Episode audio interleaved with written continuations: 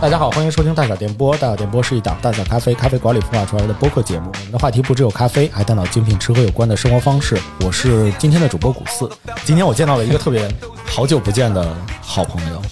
他是我在一次日本的独行，就是独自的旅行的这个过程中，然后遇到了一个北京的爷们儿。就没想到，这哥们儿住在日本， 对，娶了个日本媳妇儿，然后过着自由自在的生活，对，家里有山有地的，财主。对对，大财主， 特别好的一个人，卡古桑，来，卡古桑跟大家打个招呼吧。 哎，大家好，我叫郭传浩，出生在北京，八零后，现在娶了个日本老婆，在日本的大山里过着小日子吧，小日子，小日子。对对对，我其实一开始有一点犹豫，我是说要拿卡古来介绍你，还是要拿船号来介绍你？你觉得哪个会比较习惯一些？呃，卡库吧，因为这二十年来，可能叫我传号的人，加上我妈都不是很多， 听得不很习惯。对对，对可能大家就是叫出的时候都觉得可能是在叫一个船员。有时候会觉得，哎，他叫谁呢？ 这卡库就是我那个“锅”字的这个日语的发音。哦 啊所以大家叫我卡库桑卡库桑的习惯了嘛，所啊以卡库卡库就行了。怪不得，怪不得。我跟卡布桑是在日本相遇，然后卡布桑陪我去，相当于是让我真正认识了日本的呃农村，以及日本的一些小的地方，他们的一些日常，以及他们在做的一些事情，并且卡布桑也跟呃当地的一些艺术家有很多的一些联系。我们在拜访艺术家的同时，卡布桑也帮我们来去做翻译，去解释这个艺术家这卖的东西骗人的什么。 没有啊，嗯对，就帮我们去解释这个艺术家他的人生履历啊，然后一些经历啊，他的一些故事啊什么的。其就实说实话，你刚才说那就是。的确是听起来就像骗人一 样，但是它真实实的就是那样一个存在对感，真能打动我们对对对，对那些人以及我们当时所在的那些地方的经历的一些事情，其实在过去很长的一段时间，其实都影响了我。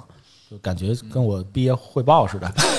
对，就真的是就是会影响我很多。说实话，坦白讲，就是可能做播客的这件事情的某一部分的一个原因，也是因为那一次旅行。哦，是吗？对，所以我非常珍惜那次旅行里面遇到的这些人，然后以及发生的这些事情。当然，我也带回了一些东西嘛。上次邀请你去我家的时候，我们嗯也放了当时那个美食的创意家，嗯就她老公做了一个 CD，然后我听着那些歌，就有的时候会翻出来，然后去听一听，听着那些歌，好像就又重新回到回到了。那个时间里，哦对对对，在田地里打滚的那 个，对我好像当时还捡了一个蛇皮，你知道吗？啊，我记得， 我还跟你说，你搁在钱包里，这样可以积财。对对对按日对本的习惯来说， 对对对，而且很少见一整条蛇， 一整条蛇的蛇皮。你要么还给你寄点儿。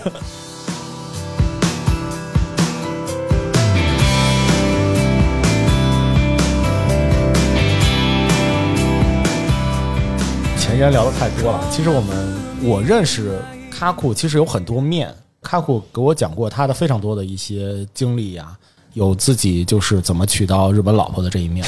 对，以及都骗到的。对 对，咱们啊以及他现在在做的一些关于艺术方面的跟羊毛毡相关的一些事情，嗯然后呢，以及就是他怎么去就现在长居在日本，然后以及说在北京的这些朋友啊、家人啊，其实我们聊了很多。卡库是前段时间端午节之前刚刚来到北京，就是从疫情之后看望对一对下对，看望一下家人小，小四年吧，对，小四年回到北京回家了嗯啊，对，看一看家里人，然后就被我薅过来说咱录一期 节目。嗯，对，为什么想录呢？就是卡库是一个就是非常有故事的一个人，而且我也真心的希望能够把卡库来介绍给大家。对，谢谢谢谢。对我非常敬佩的其中的一件事情就是，呃，卡库他骑着自己的自行车，嗯然后绕了日本，然后骑行了一圈儿，是呃，还是后来又骑了一圈儿，啊对对吧？大概骑了两圈儿这样的一个时间。所以今天我们就呃来聊一聊卡库以及卡库的这次日本的骑行。对，多少请多年关之照 多多少年之前了？嗯，第一次骑行日本是两千零七年，正好是我在那边上大学三年级的时候。嗯嗯那年正好是老师揪着我要写毕业论文啊，啊然后呃国内想一下的话，肯定是最忙的那一年嘛。对对对，嗯找工作呀对，大家我都刚想是嗯问你，就怎么在大三的时候这么这么想不开，就是啊压力太大，一下就躺平了，是吧？也也有一定的原因吧。但是说实话，我在那个山口县上学，不知道大家对这个日本这个地理熟悉不熟悉啊？嗯就说日本有四大岛嘛，上面有北海道，中间有一个很长的叫本州，本州下边有四国，连着一个九州。嗯嗯，我住的那个地方呢，就在本州和九州的交界处，就是离福冈稍微近一点的那个地方吧。很多日本人都不知道这是什么地方，就叫山口县。人问我有什么，大家都说是不是有山口组？我说对 对这山口对，组就，跟黑社会有关。 我说这个一点没关系，哦跟我们这些满城都是黑社会。我们 这没法住了。这地方 真的山清水秀，然后三面环海，一面环山，哦所以非常清静的一个地方吧。本来我是从东京考过去，本来在想考回到东京的，但是呢，就是因为也学习不好嘛，就学跑到那个那种兵发云南那种感觉。嗯，一心想考回东京，但是当我上了两三年之后，每年春暑假我都会利用长期的假期做一个背包客，嗯，然后去各地旅游，有时候会坐大车呀，或者是坐电车，有时候会徒步，都很远，嗯，所以这样下来以后，我觉得是不是应该有一个更大的也不能说理想吧，就是一个梦想吧。因为说实话，我在北京的时候一直都是比较算听话吧，虽然是个打球篮球迷，但是毕竟还是老爹说什么是什么那种的，对，没有什么自己理想，没什么自己的看法那种那么一个孩子吧，蔫儿蔫儿的，嗯，就知道打球，哦，嗯，然后去了日本之后呢，在这种没有人束缚的这种时间上吧，就觉得哎，是不是自己可以再张开点翅膀那种感觉？再加上在大二和大三那一阶段，正好赶上中日关系不太好哦嗯，电视里演这个政客们就做一些这种不好的视频出来嘛，所以大家就是也是有点儿对中国留学生或者中国人吧，有点儿人心惶惶那种感觉哦，然后我个人呢，因为毕竟在日本时间比较长了，然后受到很多的日本人，大家都说日本人冷淡淡手，其实我是在日本吃百家饭长起来的，哦，所以还是有一定感情的嘛。我觉得民间归民间，政治归政治，总觉得是不是有些偏见，大家还是没有有这误解吧？嗯，所以那时候就想，是不是可以通过一种行为能改变些什么？嗯，大事儿咱做不了，反正我是学这个比较文化的嘛，就中日文化的嘛，哦，比较文化，对，就是异文化交流这文化方面的。专门比较中日的是吗？也不能说专门吧，反正就是说因为不好好学习嘛， 所以就没有什么专门了，哦哦就是 嗯，在自己心目中就有这么一个一个点，哦，嗯，再加上当时也是觉得自己的人生就第一次可能考虑到自己人生的问题，那时候我二十七岁，就上学比较晚，哦，二十七岁， 27岁才大三是吧？对，哦，因为中间是去了在国内上过大学，然后又学了两年日语，哦在日本，所以这一下时哦间这样就挺挺我小过学在蹲了六年级，哦哎， 总而言之，言而总之就是学习不是那块料儿，哦但是从小就是体育生，所以身体上还是比较好，喜欢跑步什么的。哦哦，嗯，然后呢，就说咱能不能在这个毕业之前给自己留下一个光辉的回忆？于是就做了这种实地的考察，然后就对，想有以这种实地考察的方式呢，能通过博客或者照片一类的东西，能介绍出去。哦嗯，因为自己有一个小博客以前，哦，嗯，后来没没了， 不知道被谁删了。不是，可能那网站黄了，黄 了，对，网站可能黄了吧，弄弄了好多照片儿。然后那会儿呢，就是跟老师商量以后，老师说，嗯，你都。你爸出钱不容易，你家供你上学什么的， 你别最后最后这一个阶段你不好好学习、不读书、不写论文，你今后怎么办呀？当时我就跟老师说，我不上了，啊，嗯，我不上了，这个毕业证这张纸我不要了，我，嗯，那个我要去完成我的第一个梦想。嗯，然后老师就把我拉到那个办公室找校长去了，哦，就拉着我胳膊就说：“你这孩子我管不了了，你找找校长吧，要不然你你怎么解决？没办法。校长在劝说，”对，然后没想到校长问老师他怎么了，嗯，然后老师说这是这么回事儿，解释一下之后，嗯，然后没想到校长说：“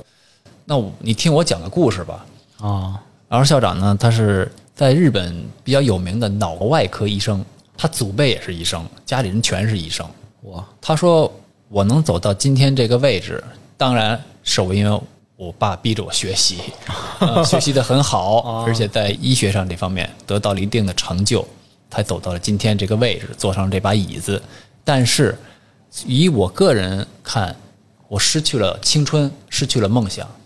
我青春想干的事儿，想做的事儿，什么也没干成，就是点头哈腰，就是跟着老爸屁股后边儿就是哦走过来的嘛。所以当时校长说：“那我就问你，卡克桑，你是真的想去，你拼死就想去，还是说就是说说意思一下就过了？嗯，就玩儿一下。嗯，我说我真是我死也想去。当时校长就跟老师说：放了他吧。哦，就这一句话，就给了我一个新的开始。 Let me free。对，从那天开始，就是老校长亲自给我组织了一个这个声援团，啊、然后学校里边儿就是大家来支持一下，然后所以那些车呀、钱啊什么的，车马费啊这些东西，全都是学校那不不不，这筹集来个的，是吗？并不是当时写论文不行，但是写这个。励志书吧，可能我不知道叫什么哦东西励志书反正就是我要是完成这个任务，然后我怎么完成去，我要去哪儿，要干什么，要什么目的，一共写了十七篇 A 4的纸，打了哦十七篇，然后发给我学校国际文化部的所有的老师。呃，日元啊，就是从五百日元到一万日元，就慢慢慢慢一个老师一个老师这么求出来的。哦，然后同学们也给了一点儿，然后你每当时大概写的内容都是什么呀？就我自愿加入啊，就是刚才山沟说那些话，然后就说希望通过这一次骑行能够更深刻的了解日本，啊然后可以把这个我看到的东西传达给我身边的人，让他们更能我一个人理解了，我觉得不够，希望我周边的朋友们也能对日本有一个新的看法吧。哎，我其实还想插一个问题啊，啊你说就是你当时为什么会去选择骑行的这种方式，而不是比如说像徒步啊，或者跑步，或者是说我坐火车？你像日本的这种铁道文化，其实也特别的好。我就一直梦想着说要坐一趟火车去环游日本啊，你这个问题非常好啊！啊。 我自己个人认为，就是别人能做的我就能做，哦，别人不能做的才是我应该做的，嗯才那才是我。其实我开始是想徒步，嗯，但在大一开始大就一直在练跑步，我是我练跑步的嘛，啊所以在大二的时候，突然有一天因为自己的训练不注意，把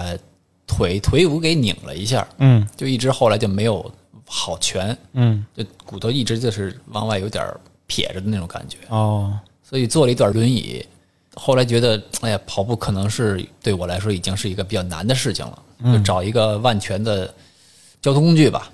嗯那就是自行车呗。自行车，嗯，比摩托车比去坐新干线要便宜多了。对对，而且对其实自行车，我觉得是人类最好的一个交通工具。嗯就是因为它也不靠电力，它也对不靠什么烧汽油啊，嗯嗯，这种的，它就是纯粹靠这种人力跟自行车的这样的一个配合，然后来去驱动自己不断的往前，嗯嗯，往前进。对对对，对，而且自行车其实自己也能修，嗯对，就是它很简单。对，很简单。嗯然后就那些零件儿，就像我看到很多骑行的人，其实他们都去到一个地方都会带着自行车嘛，先把自行车给拆 了，夸夸一拆，对然后剩下车架子俩轱辘往里一并，然后弄一对嗯大包就走了，就感觉非常自由。嗯，它其实就像是一个自己背着的一个交通工具一样，对，是的，是的，非常方便。对，非常的方便。そんな時は気持ちばっかくるくると空回りやまだくすぶっているのかい你其实本身最后选择了骑自行车，然后当时是想到说要环游整个嗯，对，就是要骑就骑个大的嘛，所以把我最后一个学期的学费背着我爸都买了装备和自行车，然后同时打了四份工吧，嗯总算是把路费什么的凑齐了凑齐了。啊，然后还跟老师商量一下，老师说你还是找一个万全的路线吧。嗯。嗯，南方日本很长嘛，所以南北的这个温细温长度差也很大。嗯所以说你夏天去北方北海道那边，然后冬天你去南方，这哦样两边你都能走，气候还比较好一点。然后老师说这样的话我就放你。哦然后当时我也就是体育老师，然后我也就答嗯应了。答应以后，总觉得别扭，因为这是老师的想法，不是我自己的想法。哦都走到这一步了，干嘛就非还得要反着来？ 对我这人就是有点儿拧吧，别人说这样我就非要那样那种感觉。最后那天早上老师们、同学们都给我在操场上给我那个做松行会，啊，说行了，出发了。现在你是去哪儿了？他们以为我是奔那会儿是二月份嘛，第一哦次出行，嗯，以为我是去奔南方走，没想到我给老师一句说，我现在要奔北海道走， 他们都傻了。然后我就看他们傻的时候，我就赶紧骑车跑了，然后把那车就带到了那个鹿儿岛，先带到南方，把他车都包裹起来，嗯，行李包裹起来以后，先拿着它坐车去鹿儿岛，哦，在鹿儿岛出站，它有一个中央站，中央站出去以后就把东西都拿出来，拼装齐全，然后从最南方的那个鹿儿岛开始出发，嗯哦然后沿着太平洋沿岸一直往北走。哇，嗯，等于相当于是一直在靠着海骑对，因为日本就是岛嘛，嗯所以它两边这个路比较方便，啊就是你即便不知道东南西北的，你只要沿着这海边走，你肯定能能往北走。哎，那当时为什么是想要从鹿儿岛这个站出发呢？因为它在就是从山口哦本这个最底下，就是这个呃九州岛的最最南方。哦它再往下就是冲绳了，因为冲绳这小岛嘛，不需要我再骑过去了。哦因为大学的这种休息的那个寒暑假时间，也就是不到两个月嘛，嗯，所以一气儿骑完一周是不可能。所以就是第一次日本一周是分两次，哦，分两次骑啊太平洋那边一次是日本海这边一次，哦嗯，就北上南下分成两次。哦啊，第一次是比较没经验，而且是奔北方比较冷的地方嘛，所以算是在所有的旅途中最难的一次，最艰难的一次吧。所以你就先找了一个最底下的一个地方，鹿儿南方岛，的先从鹿儿岛开始骑，然后一直骑到最北边儿。哎，日本的最北端是哪里？因为那时候是冬天，我只骑到札幌，哦，札幌。嗯，再往前就是积雪可能达到五米到十米左右的地方了吧。嗯，那个地方我是想想拼死一决， 但是当地的那个呃认识的朋友，就是留我在他家住的那个大哥，啊很担心，啊他说我我是这儿的人， 不会让你去送死，啊、至少我知道还是非常的危险的。对，可能你觉得没什么关系，但这一晚可能就决定你生命的这个是否是终结。哦，所以他看我也是大学生嘛，还没有那么多经验，嗯，他说，嗯，别的这种骑行课或者是冒险家我也见过，就是说你还是比较年轻，嗯，要知道有勇气，要知道怎么停下来，回去，嗯，你完好无缺的回去才是真正的胜利。哦，所以当时我也觉得也行了吧，都到这儿了，也算是一个成功了。因为大雪纷飞，我也再往北骑，说实话我也没没底儿。就这样，就是第一次是骑了三千三百公里吧。还有一点安全就是，毕竟我是中国人，嗯，你不能说在外边儿如点儿真的出点什么事儿的话，嗯那是好说不好听，就是一个中国人遇难或者怎么着的，这这个你就不知道这新闻怎么写了。好棒啊！哎，我们先看一下车，我们回头会把卡库桑骑的这台车，现在电脑上，我们面前有一个电脑，在电脑上把这个车给投了出来，然后我好酷的一台车，我会把这个车当做节目的封面吧，我觉得当做节目封面非常的漂亮。谢谢。这嗯车我现在还留着，在我家仓库里，这是辆什么车呀？就是一辆山地车。它本身的车架就是这么花里胡哨其的实吗。这辆车吧，就是说命中注定就是我的。哦，怎为么什么说呢？因为我这辆车是我第造二为次让它能 答应？这辆车是我第二次骑行日本用的车。哦第一辆是一个公路赛，哦，这不是第一次骑的车，对，这是我现在给您看的，这是第二辆。啊，就是我在回来之后，在路上见到一个女生，她骑就是擦肩而过一女生，她骑了一辆跟这一模一样的车，黄色的，然后有两边有四个大驮包，上面有这个那个的，嗯，挺酷的嘛，一个女生骑这个，而且我也很喜欢山地车。然后说哎呀，有这么一辆车就好了。回来以后，就在第二次出发前行的一个星期，嗯，我去二手商店哦逛了一下，嗯因为经常去，所以也没什么觉得会出现什么让令我惊讶的东西。没想到，一下就发现到了就在我进店的一瞬间，我就傻了，哦。就摆在我面前一辆哇几乎是全新的车，哦而且还带有两个架子，就是完全可以把把我那个以前用的驮包就是装在上面。哦，然后一问还特别便宜，然后马上就把我那辆车扔到商店，就骑着这辆车就回家了。啊，你这不是天天给那个女生托梦 吗？不行，对我得把这车给卖了。哦，这是你的第二台车，对对对，那你第一台车都有哪些准备啊？都准备了什么东西嗯、你看，就是两边的四个大驮包是主的，啊？然后驮包上面那个前把下面是帐篷啊、睡袋什么的，哦，然后车把前面有一个比较硬的书包，专门搁那个相机啊。我带了四台相机，哇，带那么多相机，有从傻瓜相机不用电池的，一直到这个比较专业的那种大的相机，有胶卷的，哦有这个卡的，就是怕没电或者是什么时候哇那好全啊个下雨的时候不好拿的时候，嗯就是换着来。我是想记录嘛。嗯，嗯，照的好不好这是另说，反正就是想把所有的东西，不管是黑呀、白呀、或者是什么样的东西，都给记录下来。嗯，所以到哪儿去都是这些相机什么的比较重要。反正这前面就是这些东西，然后挂了一些小水壶啊，或者是水碗什么的。底下有两个大瓶子，就装水用的。可能长距离移动的时候，北海道什么六七十公里，可能看不见人家。反正就是水啊，这个摆设还真的很少见，就是你是在车架的那个三角形的最底下的那一条边，其实放了两个水壶架。这我也是从那个骑国外的一些骑行课的那个参考一下，他们底哦下搁汽油啊什么的。哇然，后我觉得，哎，这搁两瓶水倒是挺合适的。哦嗯，一瓶啊是、真的是第一次一见瓶这个是这个三脚架里边，这是一个大的，这是一点五升的吧？可能是，啊，嗯，这是装那个白水，主要是做饭呀，或者是车胎爆的时候用这个用这个水能可以修车胎，应急用。嗯然后底下是这个饮料什么的，然后上面这是那个大气筒气筒，嗯，然后后边这两个大驮包是主要是换洗衣物啊，或者是一些蔬菜、面啊，就是吃的东西。因为那会儿还没有什么 iPhone 什么的那些东西，比较方便的东西，上网都是还得借那个上网卡，挺大的、挺笨重的一些东西。哦所以这后边就是一台电脑，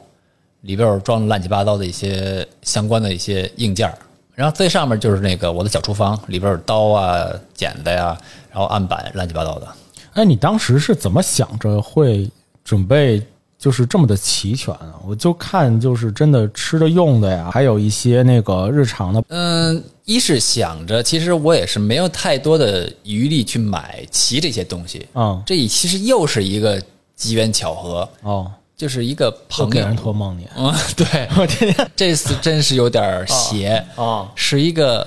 过去的人给我的，过去的人给你的就是已经不在人世的人给我的。我一个大哥，哦他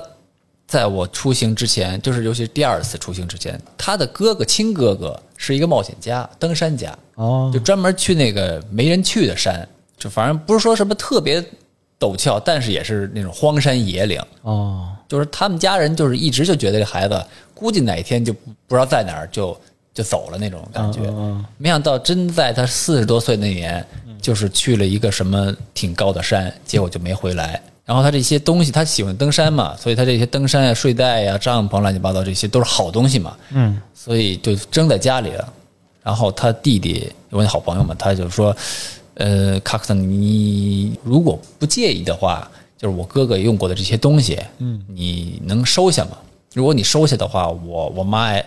挺感谢你的，就是说，哇嗯，也算是看见儿子的另一面那种感觉。哦嗯，然后说我倒不在意嘛，哦我就收下了。所以就后来就一直用的用这些东西。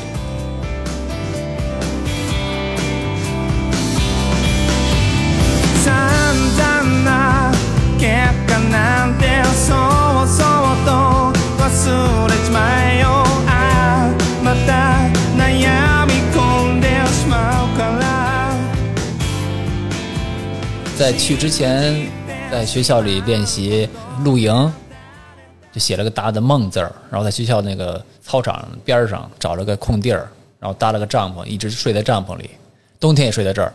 就是练习嘛。哇，那你练习了多久啊？练习了小半年多吧，小半年多，对然后那再会儿还一直也上着课，呃，那还上着课呢，还是对有一定准就备是的学习不行，但是在这方面是下了很大功夫去准备，每天要骑上二三十公里，就是全副武装，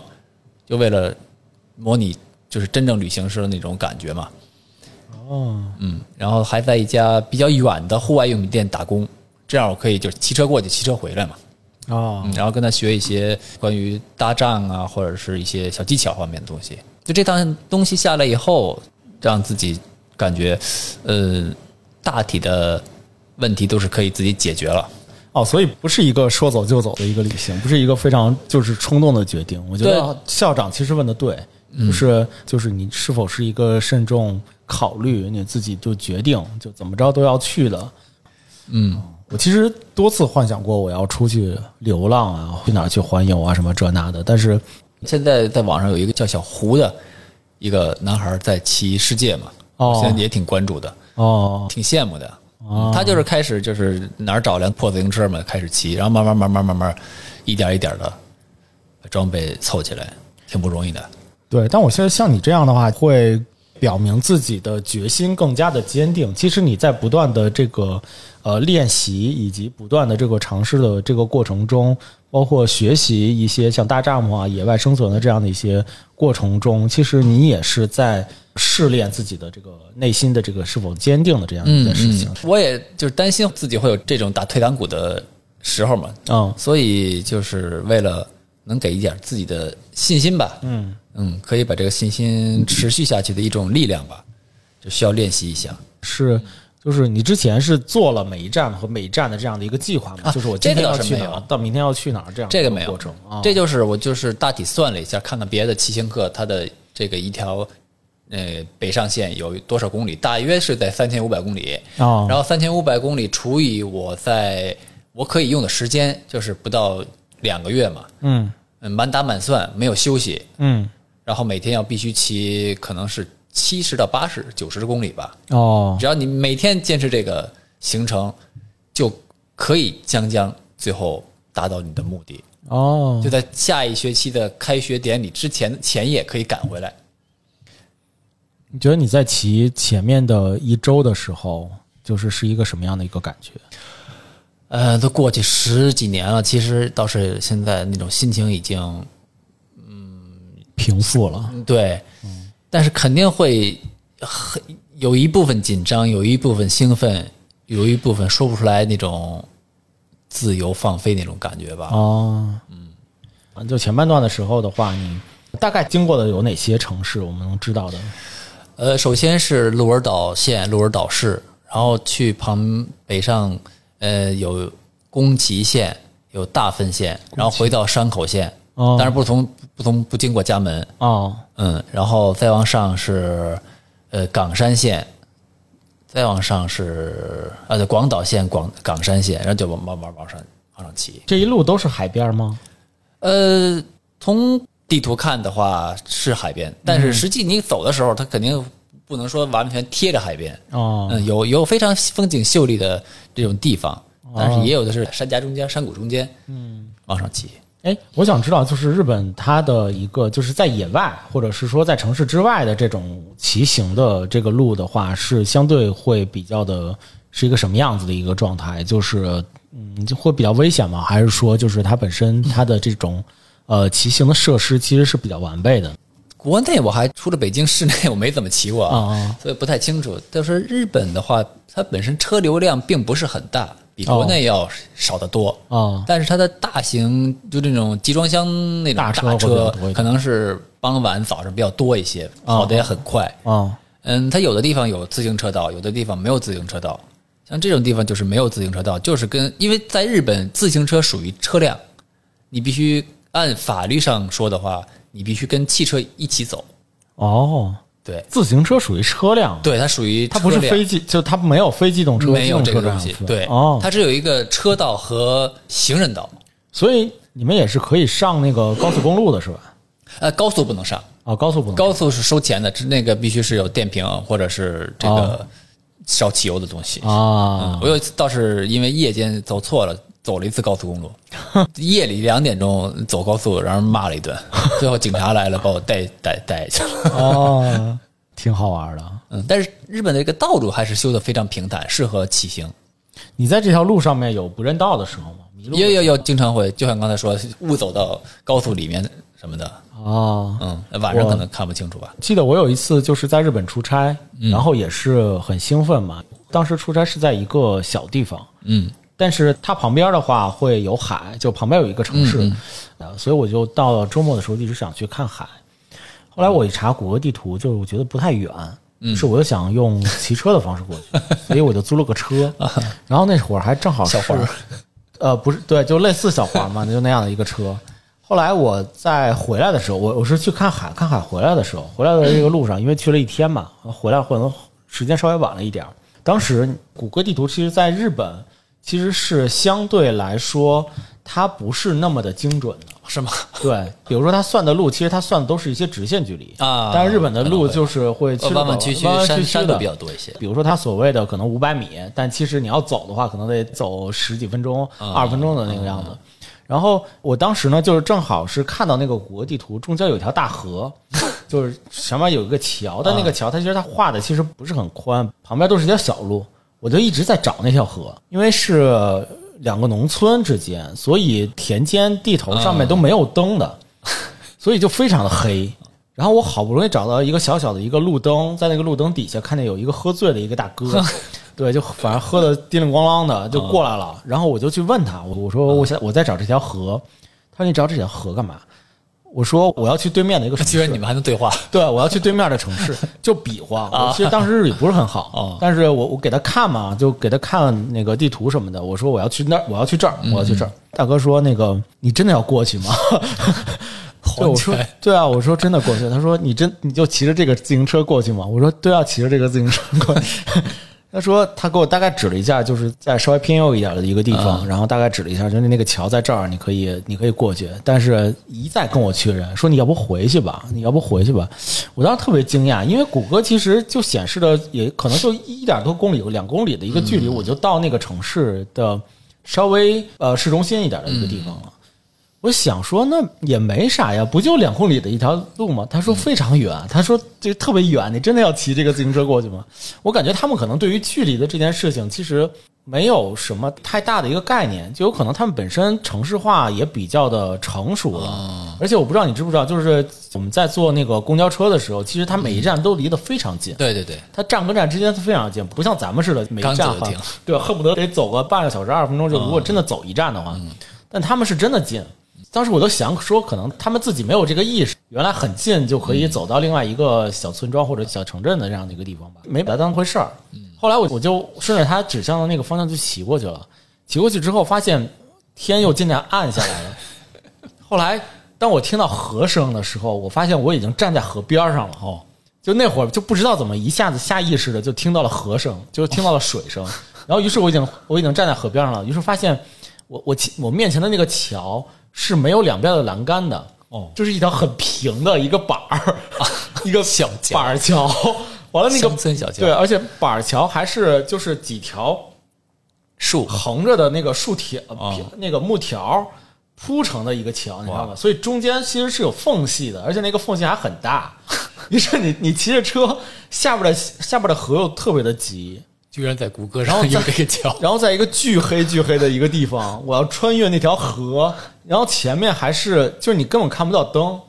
所以在在那样一个过程，我自己都害怕了。听着就害怕。对于是，我回想起那个大哥，我说他可果然没有喝醉， 哥们儿哥们儿应该还能再喝两斤， 就对因为大哥是 不是活人？ 对，这大大哥说的都是实话。我真的确定能过去吗？我在过那个桥的时候，我真的是心惊胆战的，就是它的水嗯那声、就过去了。我过去了，我过去了。它的水声特别的急，又在非常黑的过程中，你还得看着脚下的那个缝隙，你看着那个缝隙，然后下边的水在那哗哗哗过去，就那个过程。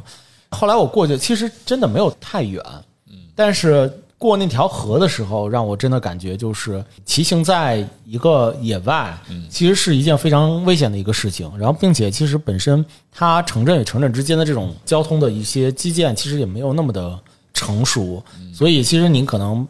免不了要去走一些小路啊，或者走一些山路啊，这样的一个过程。我不知道你在骑行的这个过程中有没有遇到一些就是困难哦啊、危险啊什么？你要说桥的话倒是没有，我我是比较怕那个钻山山洞的。哦，山洞啊，那对，肯日定本山非常多嘛，是隧道吗？对隧道哦而且有的时候非常长。我最多一次可能，因为我知道那个地方就是它，但那个名字我现在想不起来了。嗯，就是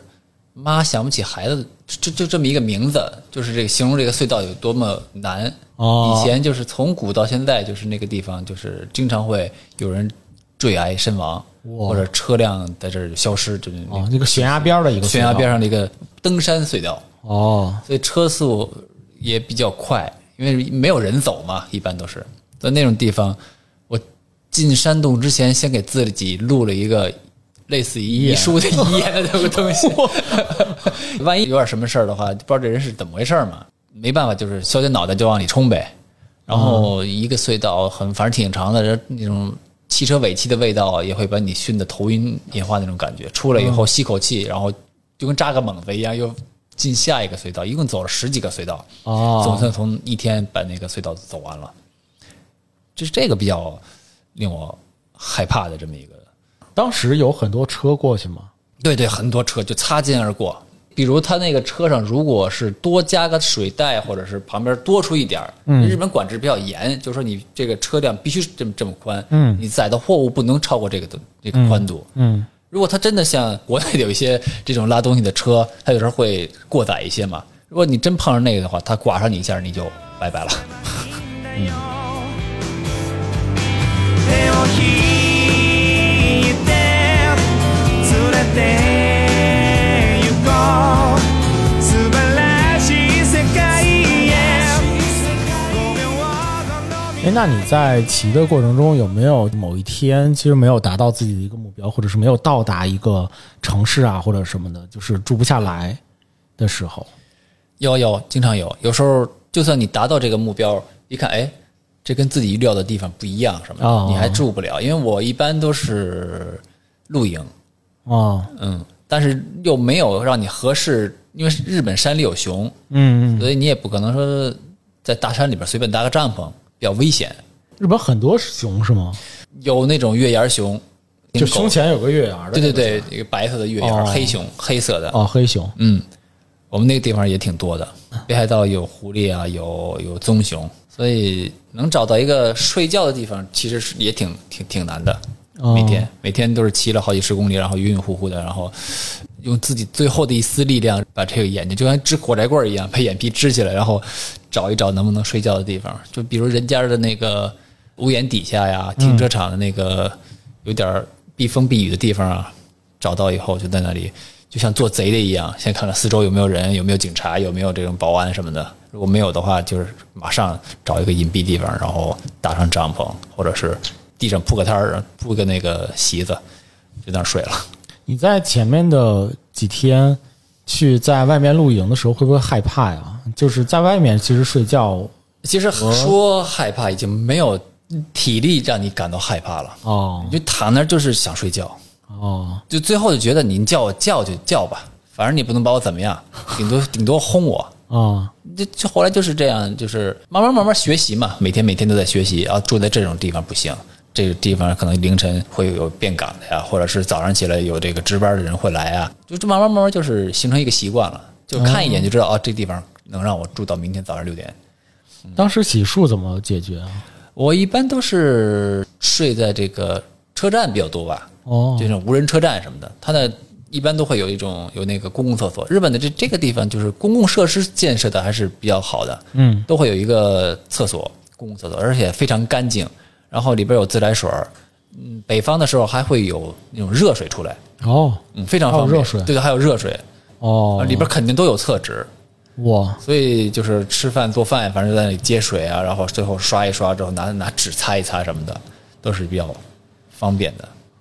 你每到一个城市的话，是在那个城市会待下来吗？会待一阵，还是说就是你只是一顾呃，全行？一般情况下不会待嗯，待很长时间，就是一般就是打个卯就走了。你在这些地方，你觉得让你印象最深刻的一个地方是哪？啊，到就处从景色上再来讲，景色呀，南方的确景色，我喜欢大海。南方九州可能没有那种野生熊，所以住起来是比较方便，景色也非常好，大椰子树什么的，南国风景嘛，哦嗯，看起来挺舒服的。自然保护区，哦比如像棕熊那种地方的话，就北海道吧。北海道，对，北海道和本州四国九州又是另外一种文化的一种感觉。嗯比如像我们骑行客或者是背包客啊，你要在在南方那边行驶的话，没有人太多的人去注视你，你反正你爱爱干嘛干嘛，反正你不犯法也没人管你。嗯当然你在北海道就不完全不一样。如果你跟一个骑行客擦肩而过的，或者是骑摩托车的擦肩而过的话，他们都会冲你伸出右手，举起大指，啊，大拇指，对，就互相交流，就互相鼓劲儿嘛。嗯，我们都来到这个这片大草原上，就那种感觉， 这种这种文化非常有意思。你在聊到人的时候，你有没有一些在这个趟行程的过程中，有没有一些印象深刻的比较人？ 有有有，这这人太多了，因为呃每天接触的，反正多多少少你把车停那儿，我你刚刚你也看到我那个车非常鲜艳嘛，嗯大红大紫，还挂了还写这个旗梦子对孟子，所以很多人当时我被评为日本最鲜艳的骑 行客，哎最鲜艳的当然有人夸，有人骂。嗯招逆虫， 找那种，对对对，就比如刚才给您看的这个，从北海道出发之后头一天，在那个火山的那个底下有一个那个观景台，嗯观景台的这个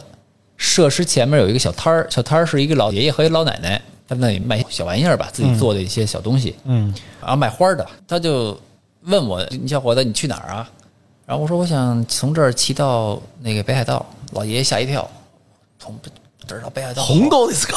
红豆ですか？马吉的，马吉的。然后那山也得有三千公里嘛，哦因为刚开始第一天嘛。哦我老爷爷说：“你你你确认吗？”我说：“我确认。”然后反正就聊呗，哦嗯，跟人喷呗。然后老爷爷老奶奶就非常非常的，也不能说感动吧，就是说很想支持一下。哦啊，说路上有什么事儿的话，就是你一定打电话告诉我啊，我嗯我会尽力去保护你的。哦，我我心说，你你这老老头老太太，你说你能帮助我干嘛呀？有什么能可就很没看上吧？啊，然后我就就写了当个做一个客气的话，对对，就是一个流程那种感觉。啊啊啊然后就给他写了一下我的电话，然后我就走了。嗯，走了以后，没想到从那天开始，他每天都跟我打电话。哇，每天一直到最后，啊当时我都疯了，开始真真的已经疯了。我是二月几，二月十一号、十二号出发的，啊，我记得特别清楚。三月三号那天晚上，南方也很冷，晚上就睡觉，大约睡不到三四点钟就给冻醒了那种感觉。哦虽然用的是非常好的那种那种睡袋，但是还是不行嗯，还是很冷。然后老头儿还是就是每天晚上六七八点钟的时候给我打电话嘛，哦没事儿唠嗑玩儿。 然后我那时候是最忙的时候，这这就是正好天黑，然后必须在那个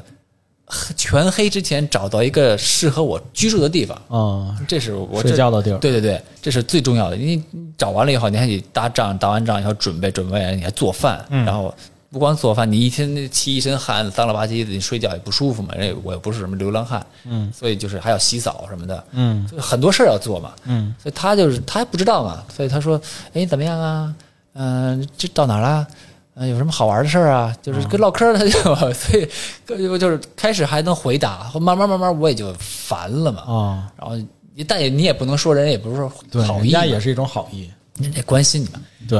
然后呢，那天三月三号跟我说，哎，今儿你到哪儿了？我说到这儿了。他说冷吗？我说冷啊。我说今儿晚上睡哪儿啊？我说从现在还得找呢。啊，我说意思就是说我我你就挂我找了 呢，你就就 老爷子还不不不罢休。哎，你知道今天是几月几号吗？我说三月三号啊。嗯，说你知道这是什么日子吗？我说三月三号没有什么日本重阳节法法定的节日，我还纳闷儿啊后来很认真的向他询问三月三号是什么日子，老头儿很笑嘻嘻的说：“是耳朵节。哦，三月三”我说：“什么耳朵节？”俩耳他朵说：“三不就是两个两个耳朵吗？”哦，哎呦，当时我 我说这啊，就就应付一下，笑了一下，假笑了一下，那该吃饺子呀， 然后不动耳朵然后我说您还有什么事儿吗？嗯然后他说，那你今儿晚上就是住现在冷不冷啊？嗯，我说冷啊。他说怎么个冷法儿？我说这怎怎么给你解释啊？反正就是早上起来就是睡不着那种感觉。嗯然后我说哦，是这样啊，那行了，那你就赶紧找地儿睡觉吧。哦我挂了，我赶紧把电话挂了，就继续找找找路嘛。第二天三月四号又给我打电话，今儿什么日子啊呀？对，又是头又是那一套东西，就是每天就是必问。今儿耳朵节休假第一天。然后说，后来他突然变了一个话题，哦，他说：“卡克森，我知道什么是冷了。”哎，我说什么意思呀？嗯，我把车停下来，我就是跟他聊会儿嘛。啊，老头说：“其实吧，昨天问完你那个问题之后，我想了半天，嗯，哎，大早上起来睡不着觉，这是一种什么样的感觉？”哦，后来他就跟老太太商量，要不今儿晚上咱们在院儿里住一晚试试。火，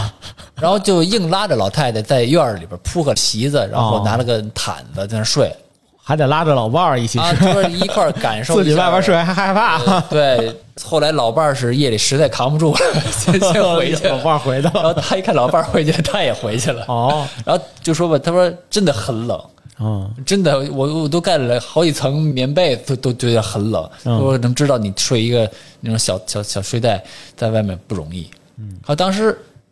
听完了以后，我特别感动啊！一个根本就不认识的一个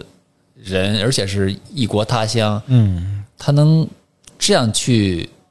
体会你的感受对。他可能听不懂，他可能完全，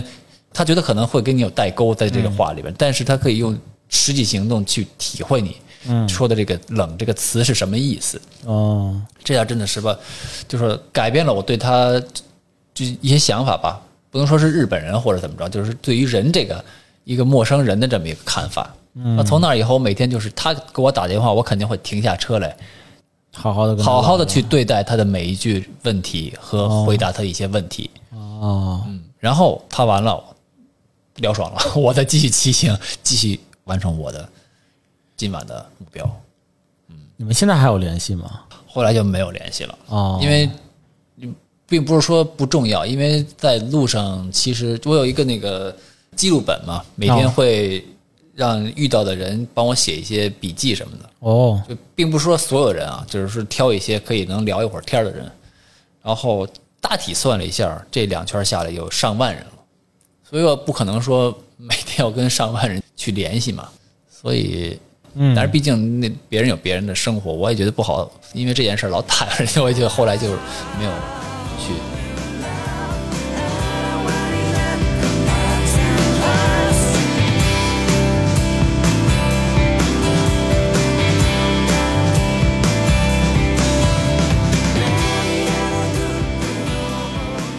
我记得之前在你的分享中还有一个乞丐给你钱，啊，对对对对对对，对，那个是这还不是一次两次，就说，毕竟大街上骑行肯定会遇些，遇特别是晚上在外面睡嘛，肯定会遇到一些流浪汉什么的。嗯就日本有很多流浪汉，哦大城市特别多，而且越是大城市穿的越 破。呃乡村流浪汉，你看他穿的耐克儿， 带穿着那种西服革履的，有时候也有。啊，但是他没家，他就是哦住的那种那个简易的那种纸盒，蓝色那个防雨袋儿围了一圈儿，然后当家用。然后他去他们那儿一般都是很好客。 咱先跳一步啊，就是我第二圈的时候走到一个地方，然后大老远就有人给我打招呼。哎，我说这谁呀、我也没见过呀，我没来过这儿。嗯，面生后来走近了一看，还是不认识啊，啊。对方，哎，你是卡库桑吧？我说，哎，你怎么知道我是谁呀、好像说，嗨，你怎么忘了？你第一圈的时候就在我这儿住的，还是我照顾的你呢？哦哦，哦，又回到这丐帮这儿来了。然后老头特别高兴，拉着手就是把我拉到他们那个丐帮群里边儿，特别自豪的说：“这是中国小伙儿。”然后他骑车已经骑第二圈了，然后走了上万公里，然后我们又相见了。今天我好好款待一下他，然啊，后就跟大家就显摆嘛，就是一个好朋友那种感觉。一帮日本的流浪汉，对对对，然后他们就是没钱嘛，大家也没有什么好东西，就你有个鸡蛋，我有个鸡腿儿，然后就凑齐了一桌饭给我，哦然后煮啊这个那个的。然后他跟我说，这个地方吧，晚上会有一些小流氓在这里，就是骑摩托呀，或者是在这里，反正不安静。嗯，我告诉你一个上等宝地，就把就把我带到那丐帮的 那个那个最中间的那个他们住的那一圈的中间儿啊他，说有我们在这儿保护你，谁都甭敢动你。哇塞，他就把我嗯搁那儿，然后打一帐篷睡觉了。哦，然后第二天早上起来，我他们早，然后起来以后就做饭什么的准备，然后我这边收拾行李嘛，准备继续骑行。嗯，呃当我推上车把，跟他说再见的时候，他特别不好意思的把我拉住了。他说：“我有点事儿跟你说。”嗯，哎，当时我就一惊，在这儿等着我呢，是不是要钱呀、啊，你想，这不准备这个那个的，嗯，我就想法可能就带到脸上来了呗。他就看出来了，他说：“哎，你你你可千万别瞎想啊，我我不是这个意思，我的意思是说啊，你这一个骑行，你看日本垃圾桶特别少。”啊，嗯，去过日本人可能都知道，就是垃圾桶只有在车站呀、啊或者是一些指定场合，像那种呃便利店才有。对，所以他们都有一个习惯嘛，就是出去的时候都会带着一个垃圾袋儿，对对对，他没有扔的地方。对，随手然后就他带就着。看我嘛，就说你这车上这么多东西，肯定有不用的垃圾。嗯他说你要么就就留在我这儿，嗯我就是干这行的，我帮你处理掉。然后我这儿还我没别的东西，我就有纸兜啊，什么塑料袋儿。你要有在用这些东西的地方地方的话，我就给你，嗯我只能给你这个。啊，又一次打脸嘛。你说感我动我人我跟人想成什么样的人 啊？然后后来就是还老头儿特别的高兴，就说呃他们就送我走，他说那个而且他希望非非常的注重就这种细节，我觉得只有像是就是真心他想要对你好的这样的一个人，他才能够说去为你着想，嗯而且说他能够想到说，哎，我能够尽什么样的一个力，我从什么样的方面来去帮助你，嗯这样的一个角度来去。对哎，你刚才讲的其实是他的，就是你们第二段的一个相遇嘛？对，第一次是怎么遇见的呢？第一次我都忘 了，啊、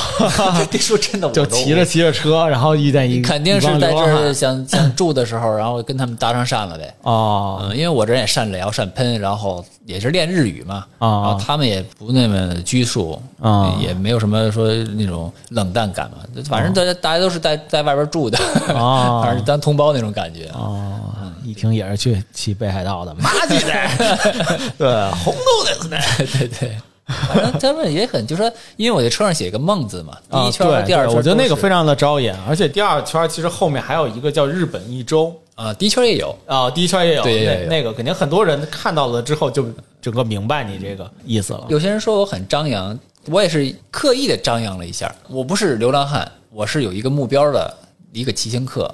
这样，你如果有同样想法的人，或有有这种不管是抱负还是以还是理想啊，这种人可以跟我去聊一聊，分享一下你的这个经历什么的。我是这个意思，的确这个很管用。就是很多人就包括流浪汉，或者是甚至有流浪汉给我钱的， 当时给人都吓傻了。 我从来没见过流浪汉给一个正常人 钱的人，就是这种感觉吧。就是我来分享我的力量，就骑行的这种力量和这种呃朝着自己这种理想或者梦想就是前进的这个力量，然后他会把他收到的这种力量，然后换成一种物质上的东西跟我交换，一种物质交换吧。嗯但是他的交换就是说，给你买瓶水啊，会给你买两个这个饭团儿啊，或者给你一些现金，然后说你可以去买一些你所需要的东西。嗯，嗯，就这么这样一个感觉。哎，你这么善聊，有没有觉得就是这趟日本的这个骑行就嗯会很孤独啊？有，其实第一次骑行的目的呢，刚才也说了一点，还有一点就是寻找自我的一个过程，过程。嗯，因为说实话，在那个时候我还不甚至不认识自己，啊，我只是会打个篮球，哦而打的也不好。啊嗯，那我能干什么呀？我会干什么呀？啊我将来要做什么？完全都是当时就说出发前我都甚至哭过，就是不知道自己是谁那种感觉。日本有一个习惯吧，就是说大三或大二的时候会有一些学生辍学，然后去骑行，然后寻找自己，有这么一个词在里面。嗯嗯，所以我可能也属于他们的一一份子吧。啊然后通过这个骑行，对我来说是一种修行吧，嗯，可以磨练一下自己的意志啊，或者是呃，总归会有一个好的结果，我我是这么认为。你当时在开始的时候有没有想过，就是我这一趟可能我就找着自己了？那后来在中间的这个过程中，你有没有就是怀疑过这个预期？就呃我可能就找不着了，或者是说我可能就沮丧过，有过，有过，有过，也有过。嗯，肯定是因为毕竟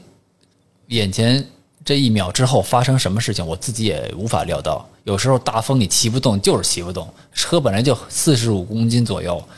再加上逆风那种台风的时候，我也要前进。就是刚才说嘛，就是不能休息的。嗯嗯，这样才能完成我的这个预计目标。所以不管是发烧、感冒或者是腿疼，因为当时伤还没有好全，所以会有这些反应什么的。就是这种情况下，就是如果有人在的话，我我可以撒娇啊，或者是怎么着，但是没有人去在，也没有人管理，嗯，只有一个人，但是你今天不走，你明天就会迟到，你明天迟到，你后天就会更迟到，那你后天就会更更更更迟到，就这就是一种就恶性循环，所以到最后你肯定不会达到你的预期目标，哦，所以就是硬咬牙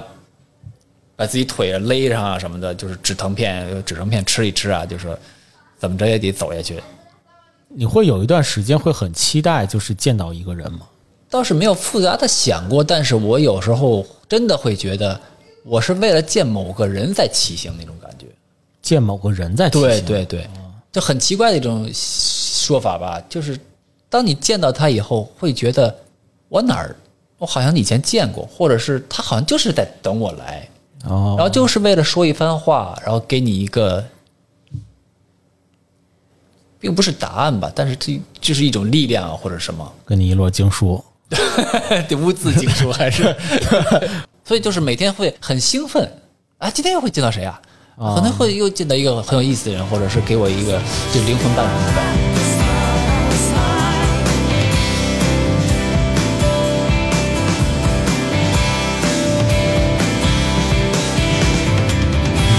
其实，在找自己的这样的一个过程中啊，你做了哪些心理上的一些准备？就是你觉得我要好好的想一想我的前半生，想一想我的小时候，回忆一下，然后再啊嗯慢慢的去想到说，我到底在小的时候曾经许下过一个我要当如来佛祖的 梦，就类似这一类的带箍哈哎对对脑对对袋 对。其实我有的时候会去想，说我想要去寻找一下我自己到底是谁。嗯，在这样的一个过程中，我总觉得就是说我需要很长的一段时间来思考。嗯那么我思考的话，我可能会去空白一段时间，嗯什么都不想，然后等着思绪慢慢慢慢的从脑袋里进来。或者这么问，就是啊每、每天都想啥？呃，就像走马灯一样，走马路因为毕竟在骑行是每天几十公里的这个路程中，会有遇到人和人聊天，这毕竟是休息的时间嘛。嗯但是你每天必须要走这个路程嘛，所以在你走点到点的这个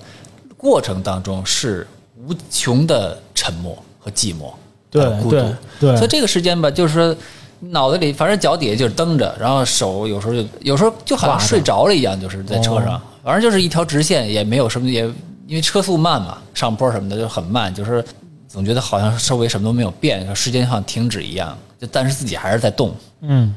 但那时候就是可能会胡思乱想，啊就是说，嗯，我为什么要干这个？我现在在干什么？可能会有很多否定，就从否定进去吧。我到底在干嘛？我他妈的是这是干嘛？吃吃饱了撑的吗？这是放着好日子不过，放着空调不吹，好吃的不吃，我在这里就啃面包、喝凉水，还要这样天天的磨练自己。嗯我是不是真的有毛病啊？有时候会把自己逼急了，会下车会打自己几下。就真的会想为什么我为什么会干这个事儿是吗？对，就因为怀你疑就会有怀疑有一自己点点骑虎难下的感觉。哦，嗯，给自己已经逼上梁山那种，就你不做也得做。嗯，但你比你都你大话都说出去了，你得走下去吧。就每当有这些这负能量的东西出来的时候，会碰到一些人，甚至有些小学生都会说出一些令我敬佩的话。哦，就好像有一次我累的路上遇到一帮小孩儿，然后小孩儿就觉得很有意思嘛，就跟着我自行车后面跑来跑去，跑来跑去。然后后来既然他们跟着嘛，就是停下来聊会儿天儿嘛，休正好我也休息一会儿。嗯，然后说大哥哥你在干什么？然后我说我我在就是骑行嘛，呃，奔着北海道骑行。然后他们会说，哎，你书包上写的这个什么字啊？我说这是梦。然后当时小孩儿就有一个小孩儿站出来说：“梦不是想的，是执行出来的。”梦不是想的，是执行出来的。当时我就我就眼睛就亮了。哦你说的没错儿， 我是要执行下去，好棒的一对，个，只有执行才话能呀实实现这个梦嘛。真的是即问即答的，出自内心的这么一个回答。还有一次就是碰到一个小男孩儿，可能高中左右吧，但是我跟他聊了以后，他说我没上高中，我说你为什么这个年纪不上高中？在日本是很奇怪的事情，九年义务教育什么的。嗯，他说我说我没有亲人吧，好像是。没有亲人，嗯，他说我没有妈妈还是怎么着？嗯我妈妈去世了，好像他是这么跟我说的，就是说的很让我很伤心，同情很同情，很伤心。但是怎么说，你也不能说就把这个话就是一直说的非常没有很暗的那种感觉嘛。后来那个小孩就是打破了这个僵局，然后说：“大哥哥，你放心，我不是那种就是破罐破摔那种人吧？因为我、虽然我家庭不好，我我的母亲已经不在了，但是我今天看到了你，我看到了一种力量。你在骑行上加油努力，我在我的生活上加油努力，我不我不会输给你的。”你是跟他说了什么样的一些话，他才能够？我其实没什么说，因为他说他的家庭这么这么悲惨，我还能说什么呀？哦我说你别哭，那不可能，对，呃，就是完全没有自己 都都很，所以就是非常非常小的这种相遇吧，会变成一种正能量出来。我觉得人可能都是这种互相影呃影响的吧。就是其实看到你刚才那辆自行车的时候，也让我就是感受到，就好像仿佛就是说，就看到那个自行车，就看到那个背包上的这个“梦”的这个字，好像就有一种力量从这台自行车里面去散发出来。就是而且它是一种很坚定的一个力量，好像看到这个自行车就可以确确实实的呃环日本一圈儿，完成这样的一个使命是一样的。冲击吧还有哪些你自己在就是很彷徨或者是很怀疑自己的这个过程中，你自己是怎么走出来的呀？包括身体上是不是也有一些，就是比如说生病啊，或者是一些在骑车的过程中，我相信屁股疼吧，嗯， 这些是对都是对怎么对过来的呀？呃，习惯成自然。习惯了对嗯，就让它疼着因。为我以前问过别人说，就是什么时候最就觉得骑行骑不下去，会有这种逆反心理的时候，他们说是骑行之后两个星期左右啊、就会来，就会有一次第一次的这个考验。有的人突破这个考验，就可能会骑得更远；有的人可能就觉得这两个星期已经看到自己的极限了，因为自己的能力或者自己的体力，从物理方面或者从心理方面都已经达到极限了，那么就见好就收。嗯，不要一意孤行往前走的话，会出现一些真的会跟生命上有一些危险的状况嘛。哦，所以一旦期到两个星期，然后一个月、呃两个月、三个月这样过去以后，就觉得每天就是反而很轻松了，哦，因为那种就像就像野猫一样，呃，瞄一眼就知道啊这儿能住，瞄一眼这个人就会比较危险，就这种自我保护的这种自然生成能力就特别强，然后野生的这种就是野生的能力，就是人与生俱来的这对，种当时我就觉得感官啊我是不是一只真的是是一只那种野猫？嗯，那种感觉。那就哎你从那你就两个星期就确实会经历那样的一个过程，是吗？对对对自我怀，疑肯定会那样的屁股特别的疼，然后腿也都麻木不行，就说精神也有点恍恍惚，就累的嘛。嗯，因为你肯定前两个星期你是睡不好的，你睡觉首先没有固定时间，嗯，然后早上起来你又又得那么早起来，然后你这夜里边儿你不能说躺下就着，你躺下有时候着了以后，它周围的一些像警察有时候会骚扰你， 会让你搬家，嗯，或者是别人会小流氓或者是骑摩托车啊，很乱，你睡不着觉，嗯，所以精神方面是比较。那最后是怎么坚持下来？前两个嗯我都不知道为什么，就后来就身体特别，就是好的时候，基本是非常好的，嗯就是嗯感感冒那是没办法，就过了感冒这一阵儿以后，就是一直就非常身体就。我腿也是因为那会儿膝盖膝关节很疼嘛，就开始就甚至走不动道那种感觉。嗯，都想是不是当我完成这个使命之后，会不会锯掉一条腿？我、瞎想嘛，就真的走不了道儿。就第一天啊那是，后来就算锯掉腿，我也要骑嘛。所以就下定决心之后，就心里反而就是踏实很多。当然每天都在走，每天都在锻炼，所以这个身体可能肌肉啊，嗯就会慢慢的、慢慢的变强嘛。所以会保证我下一步所以在两周之后的话，就会相对慢慢、慢进慢、到慢了一慢，个对比较对对，轻松的一个状态，就慢慢的的一点一点的，就是能轻松一些。我之前曾经看到过一本书，叫做《不去会死》，好像也是一个哥们儿去骑行，日本的一个哥们儿，哦，我读过这这个人就是好像是也是环日本吧，啊，他是环世界，哦，它是环世界。我我其实认为它是一种修行。就比如说，我尝试过去了解什么是冥想。我理解的一个冥想，其实就是把你自己放在你当下的这个处境的上面，嗯，然后把你身外所有的这些声音以及你的感官一个一个的拿出来，然后慢慢的就是去把这个水杯放在这儿的这样的一个角度去审视它。那么比如说一个水杯你放在这儿了，你也可以把你的一个烦躁的一个情绪放在这里，你也可以把你的呼吸把它拿出来放在这里。嗯，当你把所有的这些东西全都都拿出来之后，你自己就变成了一个石头，就是一个壳儿，嗯对，就是一个很静止的一个旁观者，就是一个旁骛。刚才你在描述你自己如何去找自己，你如自己如何骑行的这样的一个过程当中，我其实感觉中也非常的像，非常像一次修行，非常像一次很漫长的一个冥想的这样的一个感觉。嗯就是比如说，你把自己的一些感官，就城市的这种感官去拿出去，然后真真正正的把自己融入到大自然里，变成一只野猫。在这样的一个过程中，你用非常非常直觉一样的一种嗅觉，一种嗯对对对视以视角，然后来去审视这样的一个世界，以及说如何去克服一些身体上的一些困难，就是如何去忍受屁股疼，忍受这种腿疼，慢慢慢慢走过来的这样的一个过程。我觉得也就是一个漫长的一个它叫修行也好，叫正念冥想也好，叫什么，我觉得都是大家去体验这样的一个把自己变成一个石头，就投入进去的这样的一个过程。我想说的是说，其实很多的这种一个人的这样的一个修行，可能都是一个寻找自己的一个过程。我理解也是一个重新认识自己的一个过程，嗯，就重新发现哦，原来甚至是你这个人就真真正正去认识这个世界的一个过程。对，就比如说我们当时是在孩子的时候，其实是没有思想的，但孩子的时候，其实是真真正正在用身体来去认识这个世界。你看到什么东西，你想往嘴里放，因为嘴它的呃神经是最灵敏的，它能够感受到它这个物体它是硬的还是软的，它能够感受到这个物体它是好的东西还是不好的东西。其实它就是用它的身体、它的感官来去感受着嗯这质个世界质感，我觉得这些过程就是，只不过就是把自己真真正正抽离成一个一个石头或者是一个感官体，在这个感官体的这样的一个过程中，你去感受整个这条路的一个这个世界是一个具体到底是一个什么样子的。只不过就是每个人看到的画面其实不太一样，就每个人可能都有一个归宿，只不过那个归宿目的其实不一样。嗯就是有，就是像你可能是一条日本的环形道，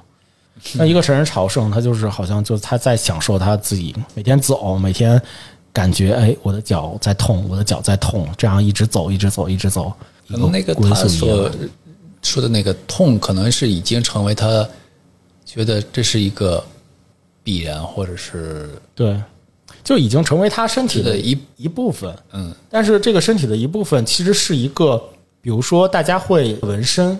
纹身其实就是希望说能够把一段回忆，或者是把一个图案，或者是把某一个人想想刻在这个身体上记。身体上，然后把它变成身体上的一部分嘛。然后它其实还是一个身外的一个图案，它并不能进入到你的心里，或者并不能让你明白了解什么。然而，你把这个纹身纹在你的手臂上，或者纹在你身体上的某一个位置的时候，你知道它在，就你知道它在这个这件事情是一件非常重要的一件事情。你不是每天都想着我身上背着一个什么什么东西，而是你还是在过生活，还是在处理你的每天的一个日常，但是你知道它在，就类似这样的一个一个感觉。没真正的跟你一样去骑行，这样经历的一个人都会觉得哦，骑行好累啊，就就屁股疼怎么办？或者是说啊，那个就去骑一圈儿，感受一下就得了，就是打个卡或者什么的就得了。但是真真正正的去把这个梦去执行到， 去做到，然后且做到了之后，你真真正正从做到的这件事情上面，把你的之前所有的这种杂念，好累啊，或者是所有的这种杂念全部都抛弃到了之后，你真正回归的可能就是就是你自己，可能就是我的一个感觉吧。其实我自己反正个人认为，就是说，比起说抛弃，就是承认吧，我好像啊，承认对自己就是这样子的。啊，你不把它作为一个负面东西来看，对比对，如这对长出一个瘤或者是什么，你如果不把它当做瘤，就是自己身体的一部分的话，就是那种感觉。对对，所以我也是至少通过骑行那段时间，的确看到了自己的一些极限吧。可能超越自己这个极限或者这个体力上的东西的话，我也就真的不知道该怎么办了。但是这种极限已经突破了好几次嘛，更新了好几次，所以当骑行回来之后，做一些事情的时候，就会反映出来啊，这种事情对我来说小菜一碟哦呃这种体力上的东西啊、呃没问题，嗯、这种精神磨练，嗯、可以的，OK 的，有余力去面对今后的事物是一个很大的帮助，这是我感觉到一个很大的变化。笑容闪烁，阳光般，凭你率直的歌声穿破云朵。展翅冲向着蓝天，历经风雨的心境从不曾改变。目光扫过几分拍，当看到无所畏惧的伪少年，不让梦想永远只能是梦想而黯淡。全力将它实现，燃烧吧微笑，